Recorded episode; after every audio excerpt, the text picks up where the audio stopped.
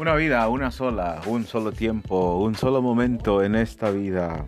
No hay más que una vida, por eso hay que vivirla y vivirla para Dios, vivirla con fe, vivirla con entusiasmo también, vivirla con alegría, pero vivirla bajo los parámetros de Dios. Así debemos vivir nuestra vida en esta tierra. Nuestra vida llegará a tener sentido cuando se viva para Dios, cuando vivamos de acuerdo a su voluntad. A eso les invito a vivir así, a vivir para Dios.